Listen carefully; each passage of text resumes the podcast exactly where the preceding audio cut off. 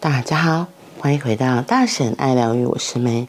今天的陪伴心理学，我们要来说什么要真实，什么要学习。在金钟奖的提名讨论区里，看到一句话：“人生如戏，全靠演技，演了别人，丢了自己。”这句话真有意思。人生总要有。需要学习模拟的时刻，同时，人生特别精彩的时光，似乎又跟真实、真诚有关。那么，什么要真实？什么又需要学习模拟呢？陪伴者的特质，我觉得真实就好，像是温柔、趣味感十足、可爱、善良。认真努力，这些特质不要强求，更不要强迫自己扮演。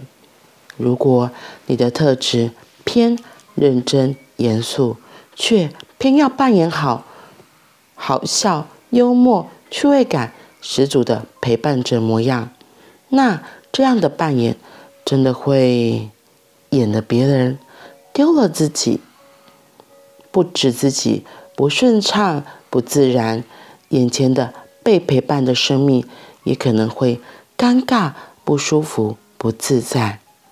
又像是，如果你的特质偏理性思考，却努力的想要温柔、温暖、情感流动，那么这样的扮演很可能会把你原来理性思考可以带来的美好帮助大大的削弱。所以，特质和本质上，我认为自然真实就好，不要勉强扮演，不勉强，所以能量流动。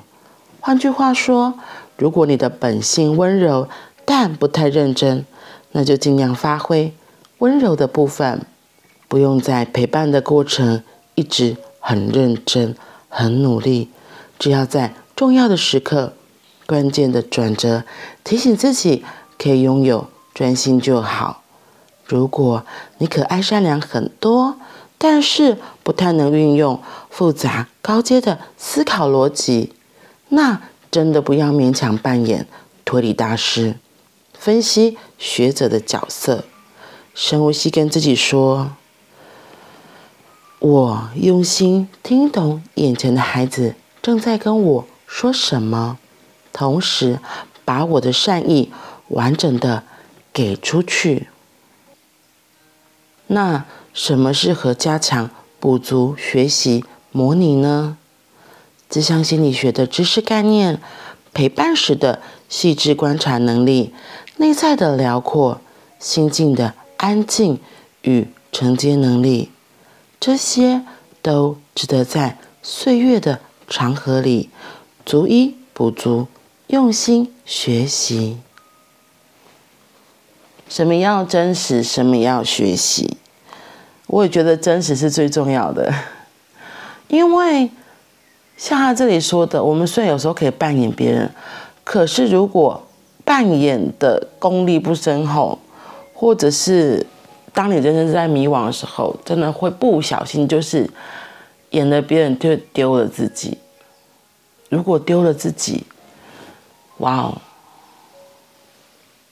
我会觉得有点可惜啊，因为我们常会说天赋，天赋，天赋就是你与生俱来的特质嘛，然后是你这一次、这一生、这一辈子的一个礼物。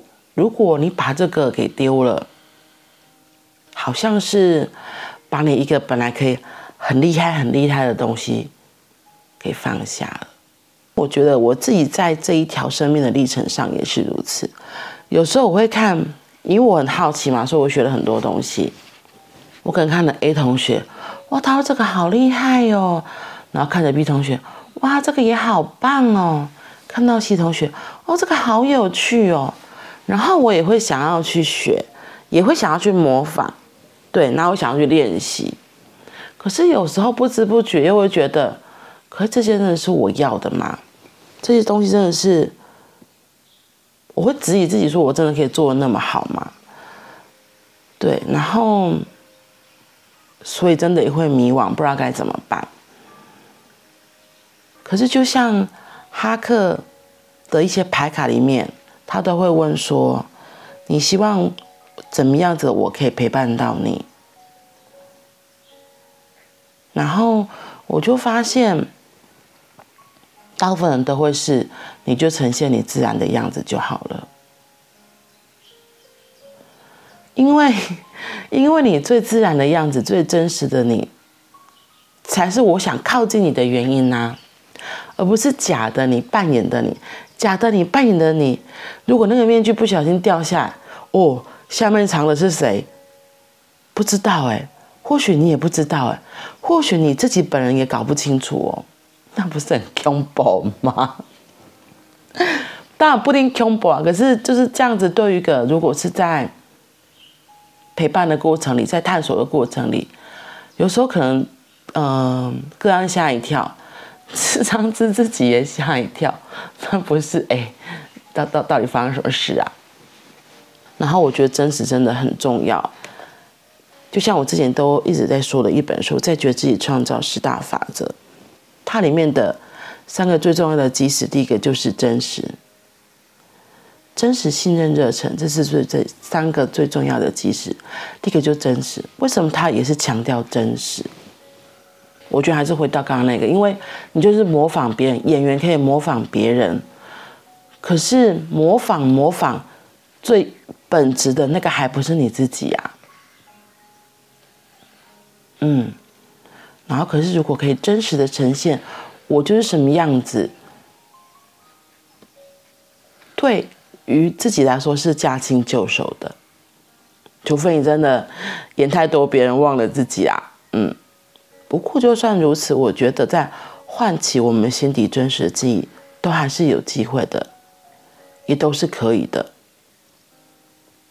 所以想要这个真实，我觉得就要想到另一个话题，就是那你喜欢你自己真实的样子吗？或者是你知道你自己原本的样子是什么吗？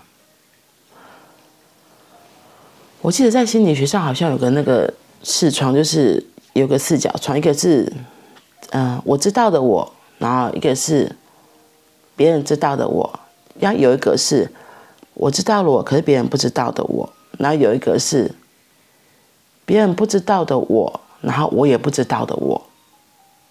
这四个东西是一个很有趣的，因为我们很多时候我们以为的我们自己和别人眼中的我们自己，其实是有很大的落差的。或许是自己不想去面对，也或许有可能是对于那样的自己，可能自己有不接受的一部分，所以才会不想要承认。嗯，所以透过别人，有时候你可以知道，哦，原来我在别人眼中是这个样子。你可以从那里来探索，哎，原来这是真实的我，哎，这也是一部分的我。像我很久很久以前有说过，其实我的底下有个很严肃的人，那个严肃的人就是对自己的要求，对自己的期许吧，对。然后可是现实生活中的我，可是又完全不太一样，是一个很感觉很开朗吗？然后很好笑、很有趣的。所以其实这两个还。有点蛮大的落差，然后我会说，我在做事的时候，其实真的是一个蛮严肃的人。然后我在觉得是跟生死有关的时候，我那个严肃的人就会完全跑出来，而且那个严肃的人其实有时候我觉得还蛮可怕，就真的是非常非常的凶。可是这种东西如果在呃陪伴一个人的时候，可能是不太适合啦，除非那个人邀请这样的我自己出来。对，可是。温柔也是我，然后我记得这个温柔是我的时候，我我自己不太觉得我有这个特质，因为我觉得我会觉得我很怀疑我有温柔这个特质嘛。然后可是我自己觉得我应该有啊，可是别人都不太会特别提起这个温柔这个点。然后是后来有一次朋友就说有啊，其实你有这个特质，我就说真的。后来他再跟我说，你的星盘里面就有这个特质啊，我才了解。哦，原来是这样啊！原来我是因为天生的设计就有这一个，所以温柔对我来说也是很容易的。只是我觉得哦，因为温柔看起来是没有 power 的，是没有力量的，所以我不想被欺负，所以我就会把那个温柔给先放到旁边去，不太常让他出来，除非在我自己做事的时候，然后我一个人的时候，或是我真的在陪一个人的时候，这个温柔我才会把它呼唤出来。所以，什么是真实？什么要真实？什么要学习？这个章节我发现的是要先知道自己真实的样子是什么样子。当我们更靠近自己的真实，我们在日常生活中能够呈现那个样子，或许也会更容易陪伴到一个人，支持到一个人。在别人需要的时候，我们可以召唤那一部分的自己出来。嗯，好啦，那我们今天就先分享到这里，我们明天见。祝福大家都能够找回真实的自己，靠近真实的自己。